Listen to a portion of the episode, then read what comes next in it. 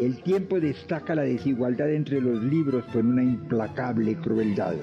No es entre pequeños en donde nos sentimos grandes, es en la luz de los grandes en donde nos sentimos crecer. Los juicios éticos no varían tanto entre país a país y de época en época como lo enseñan los que la ética incomoda. Bienvenidos al cuadrilátero.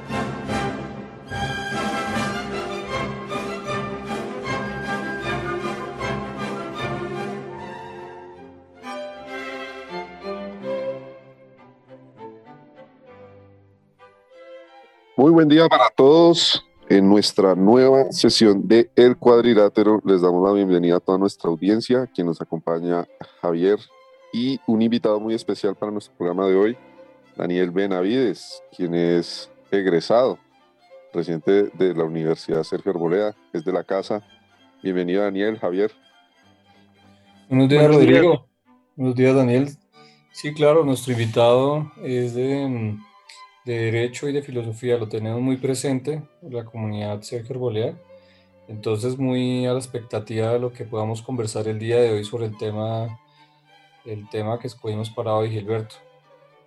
Así es, Javier, y es un tema que ha dado mucho de qué hablar recientemente en Colombia, aunque ya ha venido dándose una serie de precedentes que lo, lo han puesto de presente, valga la redundancia. Y es la demolición, el el, derribar varias de las estatuas que de alguna u otra manera simbolizan cosas que a algunos no les gusta y bueno, pues terminan volviéndose objeto de ataques eh, y de vandalismo a bienes públicos como los hemos visto recientemente. Ya habíamos visto desde el año pasado cuando se derribó la estatua de Sebastián de Belalcázar, ¿cierto? En Popayán pero más recientemente lo hemos visto, eh, sobre todo en Bogotá, con Gonzalo Jiménez de Quesada. Eh, el intento de derribar la estatua de Simón Bolívar en el Monumento de los Héroes, también en la Plaza de Bolívar, entre otros. Daniel, pues, entre las muchas actividades y, e intereses que, que tiene, hay una iniciativa muy particular que seguro él nos comentará ahora con más detalle, que pasa por resimbolizar, pues por supuesto, las estatuas, porque es evidente que algunos no se van a identificar igual que otros, pero que el ataque hacia los mismos pues deja mucho que desear en torno a esa estrategia. Y justamente para ello ha tenido una iniciativa mucho más creativa al respecto. Entonces, pues Daniel, si quiere usted cuéntenos un poco sobre este tema y pues vamos hablando sobre el asunto. Eh, buenos días eh, a todos, buenos días Gilberto, buenos días Javier, buenos días Rodrigo. Eh, pues bueno, en primer lugar les quería agradecer por la, por la invitación para, para ser parte del podcast en, el día de hoy, especialmente porque el tema, por supuesto que me llama mucho la atención. Entonces, pues bueno, yo creo que en, en primer lugar y para poner la, la, situación sobre, sobre la mesa y a debate, yo creo que para hablar de las, de las acciones que se, se, toman en general en contra de los monumentos, yo creo que estas en principio no deberían tener una calificación de tipo moral en el sentido de, de hablar de que, una, de que, que tumben una estatua sea bueno o sea malo, porque en últimas tumbar una estatua como ponerla, en eh, cualquiera de los dos casos, pues se trata de una, de una eh, digamos, desde una acción que tiene un significado de, de, poder, de tal manera que, pues así como por ejemplo uno se puede alegrar de cuando tumbaron en su momento la, la estatua de Saddam Hussein o, cuando por lo general cae una, una dictadura eh, que suelen ser muy ávidos de, de poner toda su iconografía, pues la gente va y las tumba, especialmente esto se deseaba, especialmente si en dictaduras hasta hace unos años, y un tiempo para acá se, se ha ido amplificando otros sectores. Entonces, eh, digamos que no va a depender si es bueno o si es malo eh, de, que se tumbe o no se tumbe una estatua. La estatua pues no deja de ser sino una representación de poder de quien está por una, eh, en un momento determinado, digamos en, en una situación política dominante que pone una estatua y pues luego alguien más la quita, sino que lo que habría que mirar es por qué se hace, qué tipo de estatuas son las que se atacan, eh, por qué razón se está haciendo, digamos que en ese sentido ya se puede entrar a, hacer, a, dar algún tipo de, de, calificación, digamos que en ese sentido yo pondría un poco sobre, sobre la mesa eh, el tema de, de que eh, el poder en una sociedad política, sea cual sea, pues se,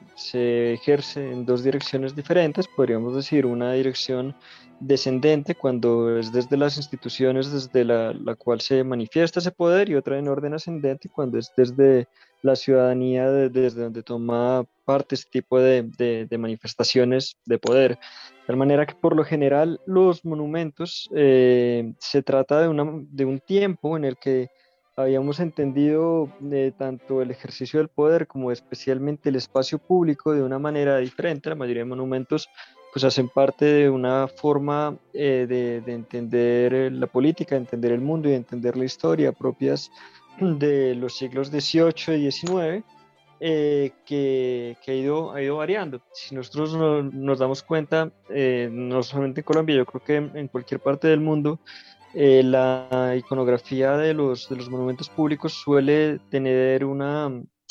digamos, un punto de partida estético de carácter neoclásico, por lo general son representaciones muy heroicas, muchas veces especialmente nacionalistas, eh, muchas veces exageradas, a veces un poco mentirosas, eh, pero que de alguna manera se, se, pusieron en su momento para tratar de generar algún tipo de, de identidad eh, nacional al respecto de, de, algo. Podemos pensar, por ejemplo, en el monumento de Juana de Arco en París, eh, que es un ecuestre en oro, por ejemplo, que es hecho precisamente por, por el mismo escultor que hizo el Bolívar que, que estaba hasta, hasta hace unos días en el Monumento de los Héroes en Bogotá y que hace poco tiempo fue, fue retirado podemos pensar en general, no sé, en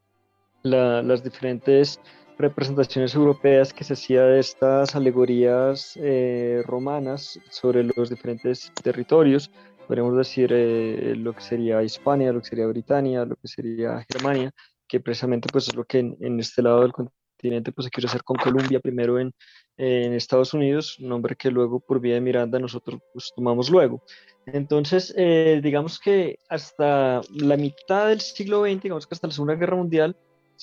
habíamos venido entendiendo el espacio público como una manera de generar una cohesión social alrededor de una nación, entendiendo que la nación política es un eh, concepto que aparece con la Revolución Francesa y que se tiene que empezar a reforzar por una serie de simbología y es cuando aparecen los himnos, es cuando aparecen las banderas, etcétera. Eh, bueno, sí, la, las banderas por fuera del de, aspecto meramente militar, quiero decir, sino con un aspecto de identidad nacional y asimismo pues, los monumentos tienen esta, esta función. En el siglo XX lo que ocurre es que eh, después de la Segunda Guerra Mundial la manera en cómo se empieza a entender el arte, cómo se empieza a entender el espacio público cambia totalmente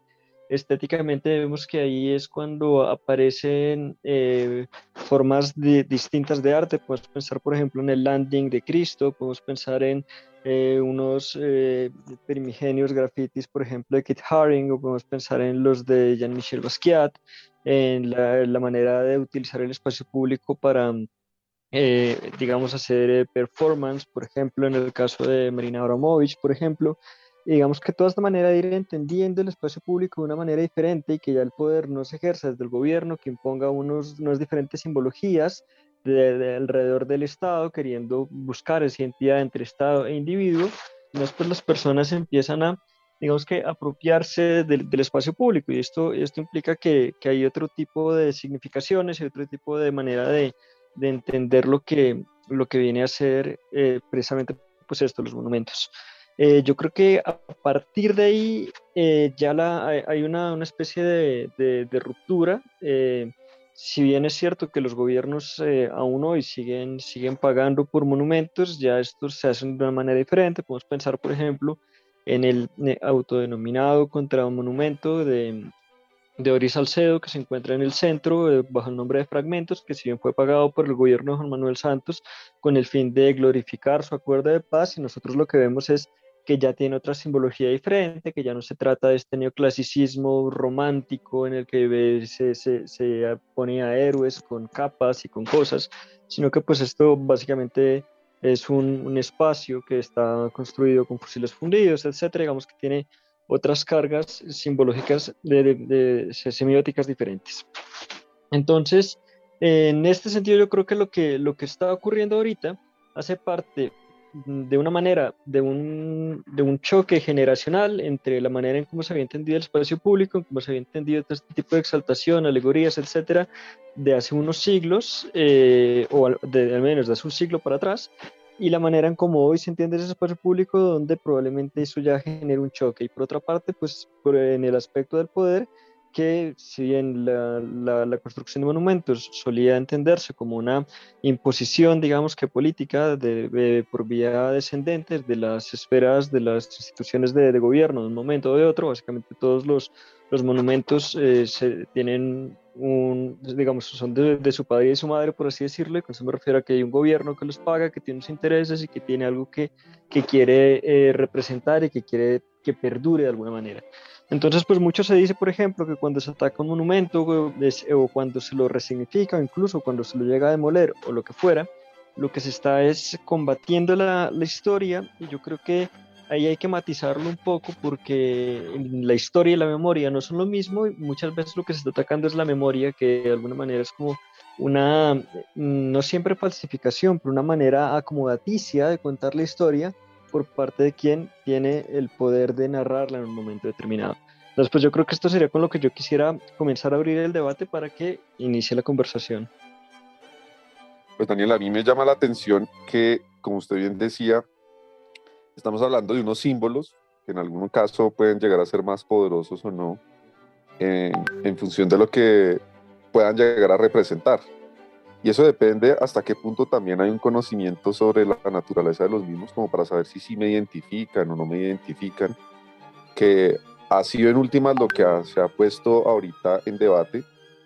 eh, solo con unas estatuas, que eso es lo que me llama la atención, porque con las demás ni siquiera hubo debate, simplemente se fue procediendo y las fueron derribando. Estoy hablando, por lo menos aquí en Bogotá, el caso de la de Gonzalo Jiménez de Quesada,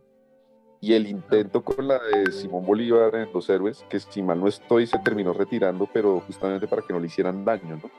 Eh, no, no, no, sé si ahorita usted lo tenga presente, fue que la derribaron justamente quien le la trataron de derribar. Eh, eh ¿Cómo si no, no, no, entendí esto último? Qué pena. Creo que esa estatua de los héroes de Simón Bolívar la derribó fue el distrito, la alcaldía, eh, no, la, de los héroes no, no, fue derribada, la, de los héroes fue, fue retirada y de hecho estaba planeado, digamos que, removerla desde antes de que pasara todo esto, desde antes del padre y todo eso, estaba en planes de que se iba a restaurar porque se encontraba ya en, en, una, en una situación en la que podía casi que caerse por sí misma. Y entonces fue, digamos que hubo una coincidencia entre todo el tema de, del paro, etcétera,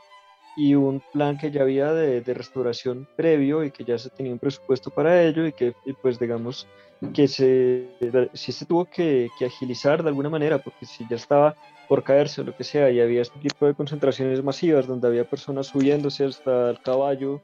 eh, de, del ecuestre de Bolívar y todo pues lo, lo que hicieron fue digamos que agilizar un poco esa restauración pero esa en principio no fue derribada y y en principio yo no creo que haya una intención real de de derribar estatuas de, de, Bolívar, al menos no a, juzgar por eh, cuáles son las que se han tumbado, que a excepción de de, las de las de Bolívar, que sí que se han tumbado algunas en, Nariño, eh, por ejemplo en Cumbal se, se, tumbó un busto de Bolívar, eh, se tumbó otro busto de Bolívar en, en, otro pueblo de estos, la verdad no, no estoy seguro si fue Huachucal o alguno de estos, y eh, la, la, estatua de Nariño, de, de, de la, del Parque Nariño de Pasto. Digamos que salvo estas eh, manifestaciones en contra de los, de los republicanos que se da en el, en, en el departamento de Nariño en, en particular, salvo esto, lo, lo demás han sido eh, manifestaciones en contra de, de los, de los símbolos de, de la época virreinal española,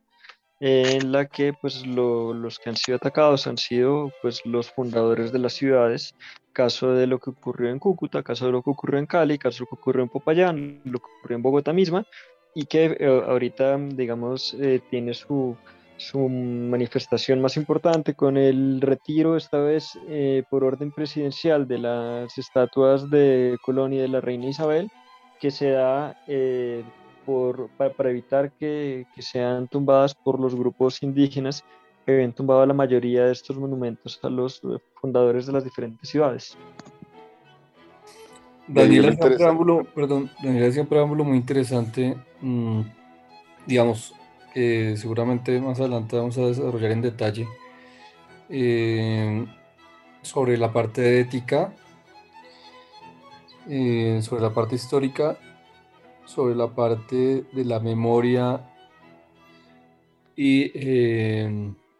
la simbología. Para terminar de entenderle como el planteamiento que él maneja, yo quisiera preguntarle en consecuencia, ¿cuál cree usted que son la, cuál es la intención de quienes tumban estos en el marco de lo que usted proponía? Claro, eh, yo creo que la intención es de alguna manera, o por lo menos, eh, claro, o sea, en términos generales de, este movimiento antimonumentos que, que no es exclusivo de Colombia, sino que al contrario, aquí como que de alguna manera llega una una tendencia internacional que especialmente inicia en Estados Unidos con estatuas de, esclavistas, todo esto acaba muy asociado al movimiento de, Black Lives Matter, aunque también es cierto que en Estados Unidos también se han vandalizado estatuas hasta incluso de, Miguel de Cervantes eh, y, y de, de Fray Junipero Serra, si no esté mal, se han vandalizado también algunas estatuas en Estados Unidos que esto se es, primero llegó a Europa, en, en, Holanda tumbaron una serie de monumentos, etcétera. Digamos que aquí llega un poco tarde. Entonces, si lo miramos en un, en un contexto general, en un contexto general, yo creo que lo que, lo que hay es eh, una especie de, de disonancia entre unos símbolos que fueron dispuestos en un momento histórico determinado que no generan una identidad frente a muchas personas eh, que de alguna manera mediante este tipo de, de, acciones reclaman que el espacio público sea público, porque hay un problema frente a la administración de los monumentos, y es que como, como les decía, o primero un particular no tiene, no tiene dinero por lo general para, para mandar a hacer una estatua eh, de bronce de unas dimensiones determinadas por un escultor determinado. Los monumentos suelen ser escultores muy reputados que cobran muchísimo dinero y encima para que se lo pongan en la, en la plaza pública. Es decir, eh, con el, el, espacio público, en vez de ser público en el sentido de que sea de, de la ciudadanía, lo que había venido siendo era un espacio administrado por los diferentes gobiernos en un momento o en otro en cada país entonces, cada, cada vez que había un partido político, cada vez que había unos intereses determinados, pues ponían un monumento de acuerdo a lo que quería representar esta persona, de acuerdo a lo que para este grupo político sea eh, lo que significa la nación, lo que hay que glorificar o lo que hay que dignificar de, de la nación. Entonces, eh, al pasar un tiempo determinado, cuando las condiciones sociales cambian, cuando Incluso en este tema yo creo que es muy importante la, parte educativa, como, bien decía Gilberto hace un momento, mm, eh, muchas veces hay un desconocimiento eh, y por lo que sea, sea por desconocimiento, sea por desagrado, sea por lo que sea, esa disociación en que las personas no se sienten identificadas con los símbolos que se ponen dentro de, de las ciudades, que no han sido administrados por las personas, que el espacio público, en vez de ser realmente público, ha sido un espacio privado de los poderosos que han puesto, pues, eh, digamos, la simbología que ellos han querido a lo largo de, de diferentísimos periodos de la historia, bueno, no, desde hace, hace 200 años para acá. En Colombia, por ejemplo, no hubo ningún monumento hasta, hasta 1850 cuando se pone el de, Bolívar de, la Plaza en Bogotá, porque antes no había ningún monumento. Eh, entonces, eh, en ese sentido, hay esa disonancia y las personas de alguna manera lo que, lo que se podría leer es que tratan es de reivindicar que el espacio público pues es público, es de, es de las personas que no necesariamente tienen la misma identidad que los políticos han querido eh, eh, resguardar como una memoria colectiva y con una memoria común, y al, y al haber esa disonancia pues se genera, un choque que cuando se vuelve, se tensa demasiado, pues termina en una manifestación de, violencia hacia ese símbolo que históricamente pues, eh, hay quienes lo, lo, sienten como una imposición que no les es propia y que no lo representa y que no, no, no significa nada para ellos. Ahora, en el caso en particular de Colombia, habría que diferenciar porque pues, eh, cada una de estas acciones ha sido diferente. Eh, por ejemplo, si, si, a lo que vamos es al caso de la, la, estatua de Antonio Nariño en el Parque Nariño de Pasto, pues lo que, lo que ocurre me, me parece que es, es, bastante claro. Yo creo que eh, Nariño es un departamento que desde su mismo nombre, el, el, hecho de que le hubiesen puesto en la creación del departamento Nariño, en honor a Antonio Nariño, que ni era pastuso ni mucho menos, y que su única relación con los pastusos fue cuando quiso invadirla militarmente, con una serie de diferentes cartas eh, extremadamente provocadoras en la que se habla de, de, de que eh, tiene intenciones de, de exterminar al, al, pueblo pastuso, cosa que luego probablemente posteriormente repetiría Bolívar en un tono muy similar, que claro, por supuesto por vocaciones propias de la época en una contienda militar, cuando hay una guerra siempre hay pues como este tipo de, pues, o, había en esa época, este tipo de provocaciones escritas muy, muy fuertes y eh, en, en, un tono muy alto y muy apasionado, pero pues por supuesto que los, los pastusos no, no, sentían mucha identidad con esto, lo que sentían era que el, el monumento ahí era una imposición que hubo en, algún punto de la historia en el que a algún político se le ocurrió poner ahí una estatua, probablemente en relación al nombre del departamento de Nariño, que de por sí era una imposición casi que violenta con la propia historia que ellos vivieron, frente a la que ellos no sentían una identidad propia con el personaje de Antonio Nariño, que de por sí no tuvo ninguna ninguna relación con ellos. Frente al resto, eh, salvo la de Cúcuta, que esta la verdad no, no estoy eh, del todo informado para, para saber eh, bajo qué circunstancias se dio el derribamiento del monumento al fundador de la ciudad. en el resto han sido grupos indígenas, han sido los indígenas Misak de, del Cauca, quienes se han tomado la, atribución de alguna manera de ir derribando los monumentos de los fundadores de las ciudades, en particular de Sebastián de Belalcázar, de Gonzalo Jiménez de Quesada y recientemente el intento de derribo de la estatua de, Cristóbal Colón y de Isabel la Católica. Y en todos estos casos sí lo, que sería el común denominador es que hay una especie de, de revanchismo hacia la figura de los conquistadores, hacia la la figura de los fundadores de las ciudades, la figura de los diferentes símbolos eh, de lo que podría llamarse la hispanidad, si bien es cierto que todos estos monumentos son propios de, del siglo XX y en ningún caso fueron hechos por, por españoles como eh, parece que algunos pensarían. Eh, y en este sentido, si bien quienes lo tumban son estos grupos indígenas que sienten digamos, una especie de, de, revanchismo histórico frente al español, que ellos entienden que con la llegada de los europeos, digamos que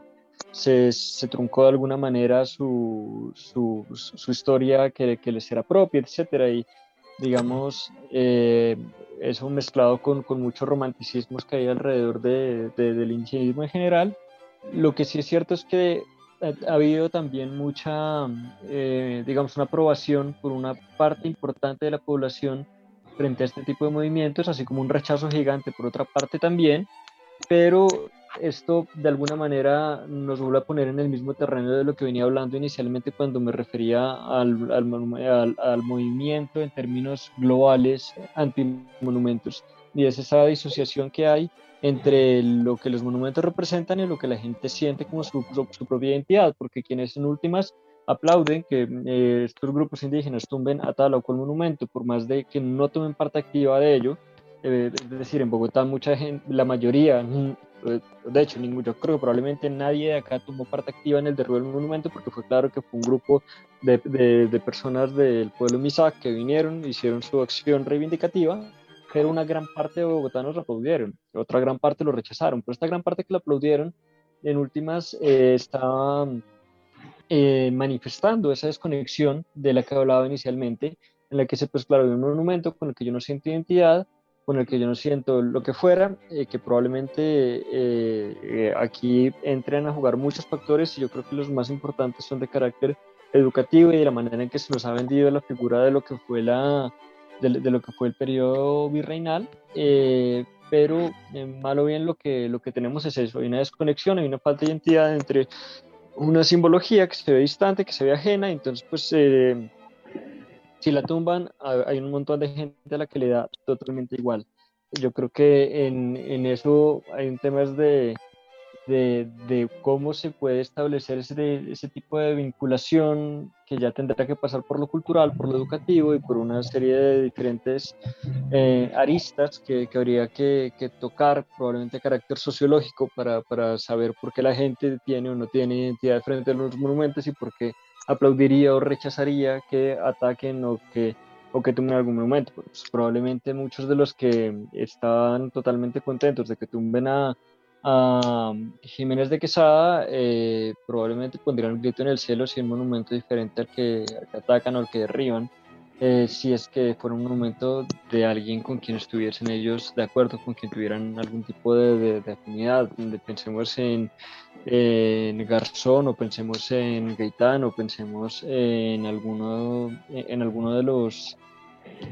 las estatuas que hay en algunas partes de la ciudad, como por ejemplo en la calle 26, que son eh, de, de, algún grupo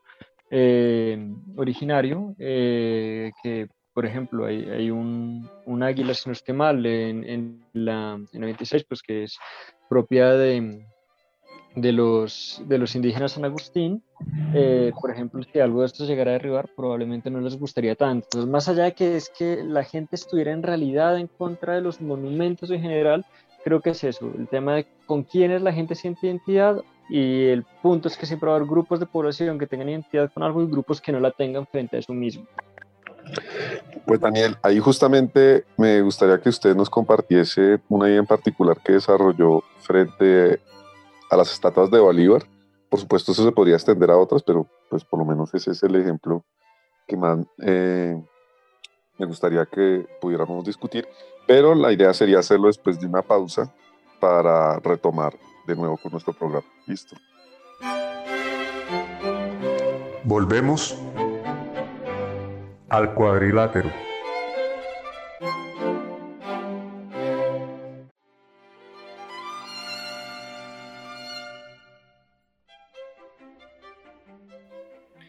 En nuestro programa El Cuadrilátero, hoy con nuestro invitado especial Daniel Benavides.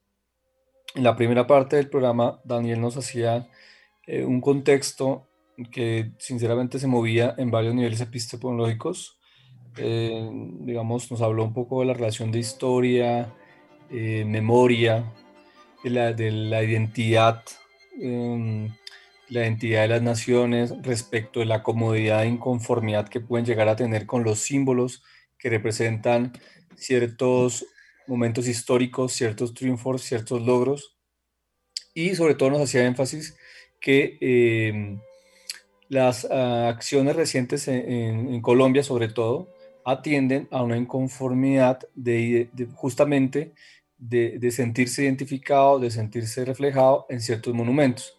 Entonces, cuando le preguntábamos por la intención, decía que justamente se trataba estas acciones contra los monumentos a lo que atendía era una, falta, una disonancia, decía él, entre, la, entre el sentir de un pueblo determinado, como pueden ser los pueblos indígenas, y la representación de espacio, en espacios públicos de personajes que pudieran de una u otra manera haber atentado contra esas mismas, em, esos pueblos indígenas. Entonces, antes de la pausa, Gilberto le preguntaba a Daniel acerca de esa iniciativa que ya, digamos, de manera práctica es resultado de su propia reflexión, de sus propios análisis. Entonces, em, justamente queremos escuchar de qué se trataría esa parte propositiva para darle forma y cuerpo a todas esas eh, disertaciones que nos hizo en la primera parte del programa, Daniel. Eh, bueno, digamos que en ese sentido, el, año pasado, a título personal, eh, inicié con, un, proyecto eh, que se, llamó Claro Oscuro de Bolívar, eh, que pueden encontrar en Instagram, en el que pues más o menos se, muestra fue lo, lo, que se hizo. Y digamos que venía muy de la mano de este tipo de inquietudes frente a la representación en particular de, de Simón Bolívar, eh, que es con toda seguridad eh, el personaje histórico frente a quien se ha dedicado más piezas de memoria, más monumentos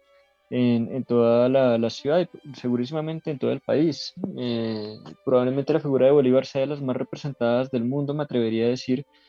Y es, que eh, solamente en el caso de Bogotá eh, contamos con, con 12 estatuas de, o bueno, 12 representaciones en espacio público de Bolívar diferentes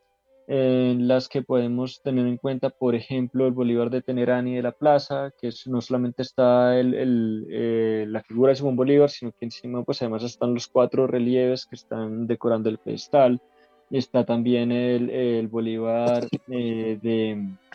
de Spray que está en la Plaza de los Periodistas, está eh, el Bolívar del Parque Ilimani, eh, que está en, Ciudad Bolívar, que todavía no se ha terminado de, inaugurar, aunque el monumento sí que lo llegamos a conocer porque estuvo en la Plaza de los Periodistas hasta aproximadamente 10 años, cuando hubo un cambio de, monumentos ahí. Bueno, ahí, ha habido tres diferentes monumentos a Bolívar.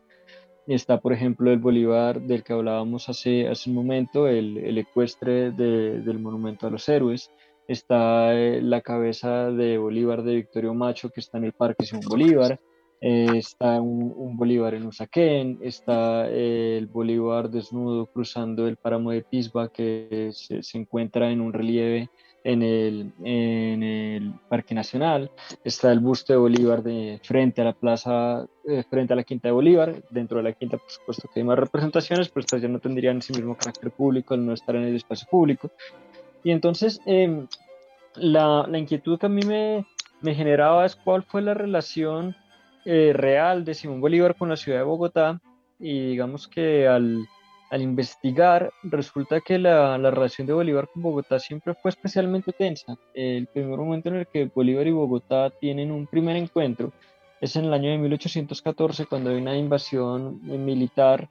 eh, en el marco de lo que fue la patria boba, de, esta guerra entre federalistas eh, y centralistas, en el que desde el norte, es decir, desde Tunja, se dio la orden militar de, de, invadir Bogotá. En ese momento en Tunja quien, quien gobernaba era Camilo Torres y en Bogotá quien gobernaba era Antonio Nariño.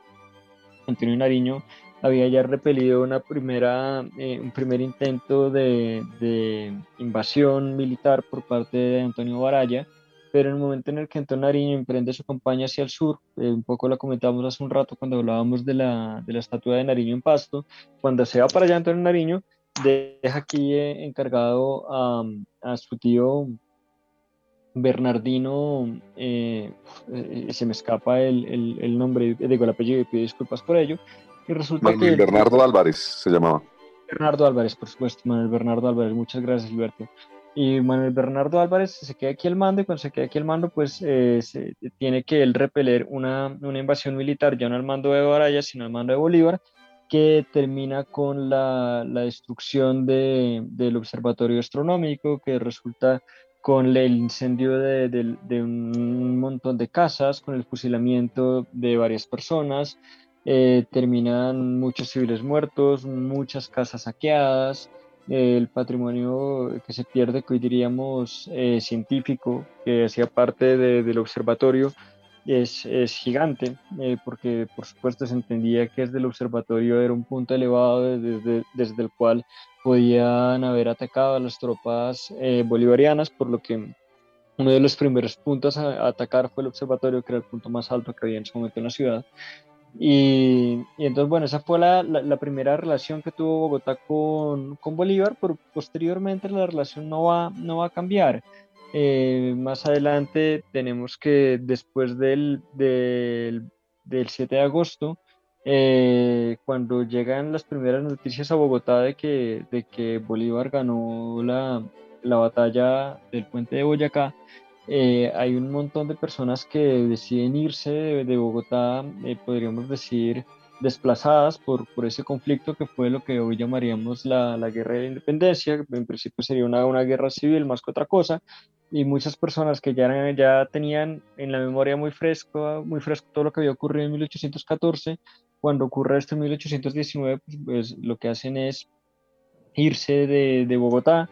eh, y después de ello, bueno, eh, aquí llegan con los, con los prisioneros de guerra de, de la batalla, que posteriormente son eh, ultimados en, en, un espectáculo terriblemente sangriento. Este, si bien no es atribuible a Bolívar, sino a Santander, digamos que hace parte de, de, de todo esto que, que, aquí la gente le tenía un verdadero temor a Simón Bolívar. Y posteriormente esa relación se va a ir volviendo más tensa cuando Bolívar empieza a tener, digamos que toda, toda, esta última parte de su vida en la que pasa por la dictadura, en la que cierra el Congreso, en la que se, se toma eh, unos poderes absolutos y quiere poner aquí la constitución boliviana. Y todo eso gen va generando una tensión, una tensión, una tensión que estalla finalmente con la conspiración septembrina eh, de, de, de, 1828. Y entonces, eh, a lo que, a lo que se quería ir con, con todo esto acá es, claro, a Bogotá muchas veces se le ha tratado de un pueblo ingrato que después de que Bolívar dio la libertad, en Bogotá se, se quiso dar muerte a Simón Bolívar, y entonces los bogotanos son unas malísimas personas, pero por todo lado tenemos estatuas de Bolívar, entonces claro, ¿a qué se debía esa disonancia? Cuando uno empieza a, a rebuscar en la historia y empieza a, a escudriñar un poco, se encuentra con que la relación que tenía Bolívar con Bogotá era muy difícil y que finalmente lo que se dio en la conspiración de septiembre era lo que se tenía que dar, era digamos que lo que era natural que ocurriera después de toda esta relación en que la, la, gente veía en Bolívar una figura belicosa, una figura revanchista, eh, un dictador, eh, cuando muchos habían perdido sus propiedades, cuando muchos habían sido desplazados por Bolívar, eh, Bolívar en más de una ocasión, eh, digamos que amenazó a, a, a Bogotá eh, acercando tropas traídas desde Venezuela cuando hubo todos estos conflictos entre Páez y Santander. luego esto finalmente redundó, fue como, como decía hace un momento en el cierre del Congreso y todo esto de acá. Eh, y entonces, al haber una historia en los libros que mostraba una cosa y una memoria en los monumentos que mostraba otra cosa diferente, esto de acá lo que me hizo fue pensar, bueno, ¿por qué no tratar de aparejar las dos cosas, haciendo que los monumentos digan algo más de lo que, de lo que nos muestran, de lo que nos dicen, de acuerdo a cuando fueron construidas, a cuando fueron erigidas estas estatuas, eh, la,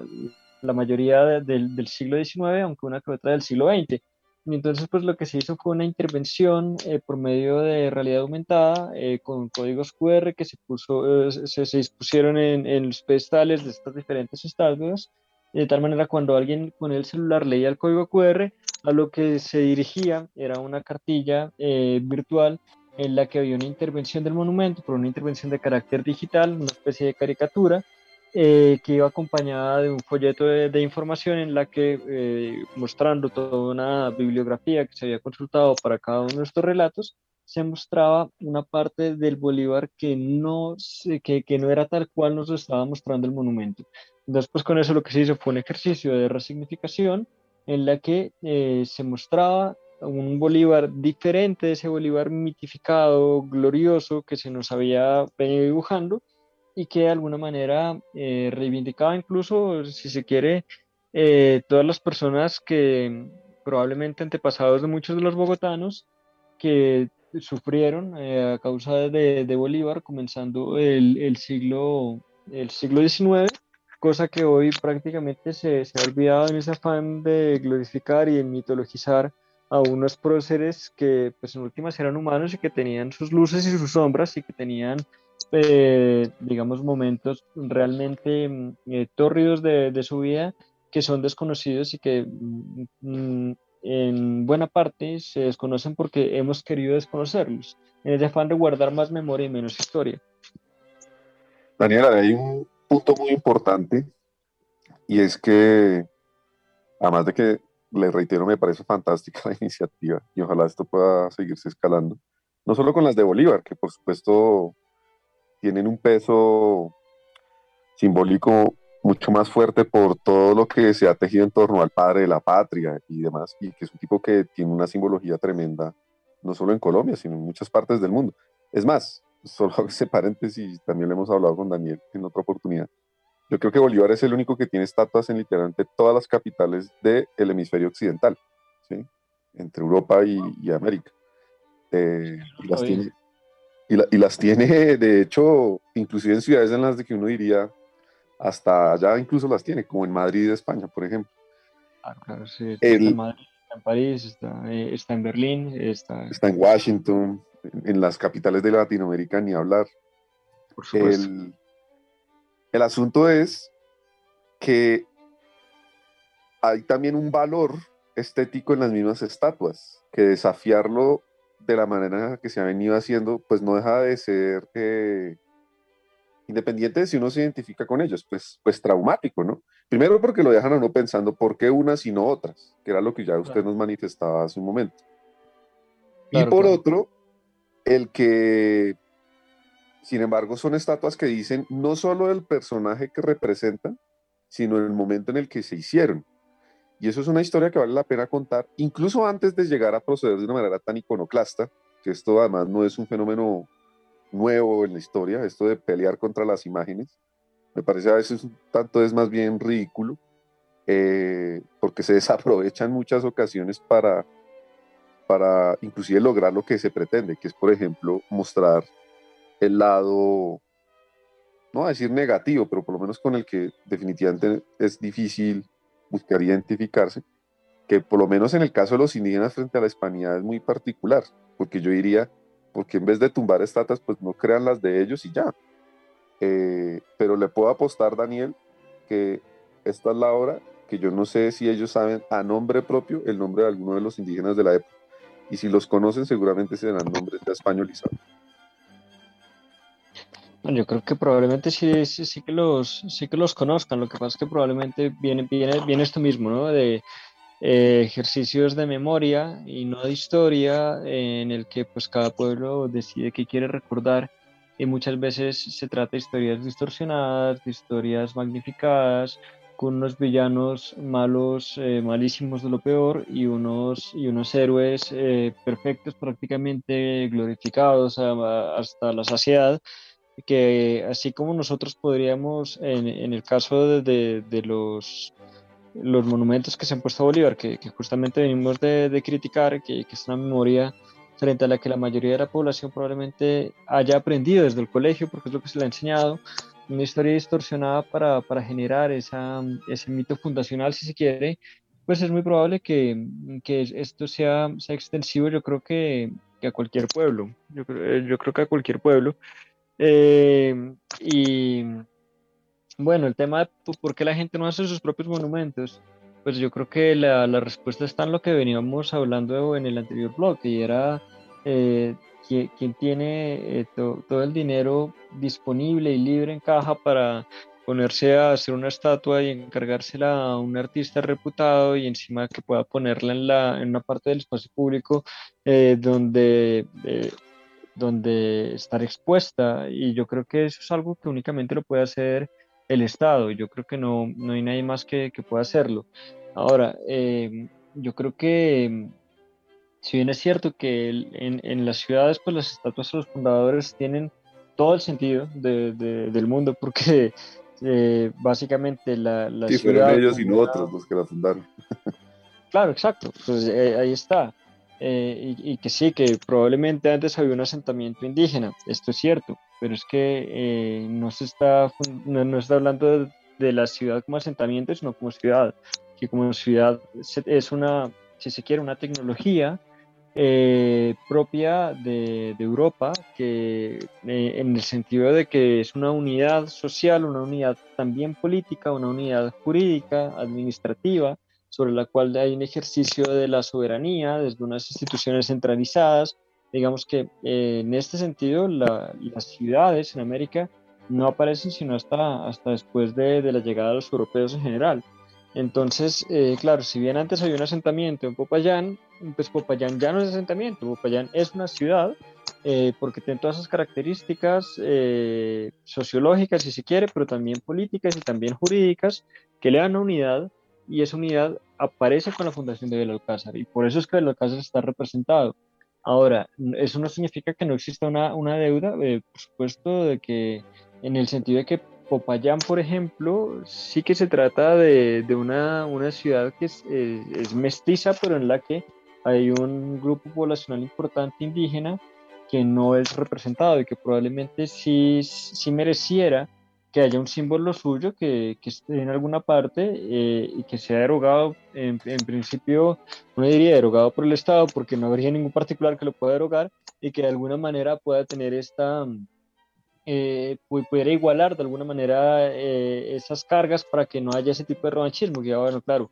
eh, si hay un, una parte importante de la población de esa ciudad que está representada, pues probablemente no haya como, como ese, ese, mismo, sí, ese mismo revanchismo al que, al que hago referencia. Y esto también, por supuesto, es extensivo a, a, las, a las negritudes en aquellas ciudades en las que particularmente han sido importantes dentro de su historia. Probablemente en el caso de Bogotá, por ser la capital, pues sí que debería eh, haber algún tipo de simbología que también incluya negros y que también incluya indígenas, que eh, digamos ellos tienen eh, razón en el reclamo de que han sido eliminados de la memoria, no tanto en el sentido de que, de que haya, es decir, de, que la, la, historia sea tal cual de que llegaron los españoles malos, malísimos y, que erradicaron a los indígenas, que eso es una historia totalmente mentirosa que si bien se repite mucho, no es cierta eh, pero sí, sí, es cierto que, que, en la historia especialmente republicana, eh, ellos han sido eliminados de la memoria, eh, sus lenguas, es que si bien en la, en la, época colonial los españoles que venían aprendían la lengua para evangelizarlos, eh, en la época republicana se, se, pone un idioma oficial que, que es el, el español y se vuelve obligatorio y ahí empieza a haber una erradicación del lenguaje que no había sido especialmente drástica, antes lo que había era la lengua castellana como lengua franca, como lengua que se utilizaba para temas de comercio, para temas jurídicos, etcétera, eh, y pues para la misa estaba en latín porque todavía estábamos en tiempos anteriores al, al Concilio Vaticano II, eh, pero lo, las lenguas indígenas se continúan hablando. Yo creo que el momento en el que, en el que estas empiezan a sufrir verdaderamente esa, casi que esa erradicación es en la época republicana. Y lo mismo se puede decir de cuando se expropian los resguardos indígenas eh, después de la independencia eh, y se vuelven tierras privadas y los resguardos ya se vienen a restablecer con la constitución del 91 después de casi 200 años de haber arrebatado esas tierras eh, por parte de, de, de digamos, de, de, los independentistas. Y en este sentido, eh, puede que sí, sí, sí, fuese de alguna manera eh, justo que para eh, mostrar la composición de lo que es eh, Colombia, no solamente haya monumentos de, de personas europeas o descendientes de europeos, porque claro, no dice claro, es que no solamente europeos, porque está la estatua de, de qué sé yo, de, Carlos Lleras y está la estatua de, cualquier político de estos del siglo XX, que uno dice, pues ya, eh, pero estos políticos son parte de una, de, una élite política que es descendiente directa de la élite política criolla que se estableció en la época de, de, de, desde la época virreinal, que precisamente no tiene una muy buena relación con la corona y que esto hace que, que derive en, la, eh, en, la, en, los procesos de emancipación e independencia. Pues de hecho, eh, Daniel, pues ya ahí cerrando nuestro programa, porque pues, lastimosamente el tiempo no, no nos da para más sí queda la, la sensación de, de, que va a ser seguir, seguir siendo un tema de, de, actualidad en el sentido de que el debate lo ha abierto inclusive autoridades como el Ministerio de Cultura cuando procedió con lo de las estatuas de, de Isabel y, y, de Colón y quizá con otras. Entonces, una iniciativa como la que usted ha planteado específicamente para la de Bolívar, pues ojalá pudiera replicarse para, para más cosas, porque no solo es más pedagógica, ¿sí? estéticamente más respetuosa, sino históricamente más provechosa, porque en últimas de lo que se trata es que independiente si uno se identifica o no con esas estatuas, pues saber qué es lo que representan, porque difícilmente creo yo que alguien por obvias razones se haya aproximado con cierta frecuencia a estatuas como las de Isabel y la de Colón, en la avenida El Dorado, que justamente de hecho el mismo nombre de la avenida ya es muy diciente de por qué es que tiene que estar ahí o por qué estarían Sí, claro. ahí Isabel y, y Colón, así como con muchas otras. Entonces, pues, de antemano, pues darle las gracias por el espacio en el, el programa y seguramente lo retomaremos en, en otra oportunidad. No sé, Bueno, Javier, pues, que mu- muchísimas gracias a ustedes por la invitación, realmente. No, extender la- el agradecimiento a Daniel por habernos acompañado y pues em, dejar la puerta abierta para próximos programas también, otros temas también. Muchísimas gracias, yo encantado.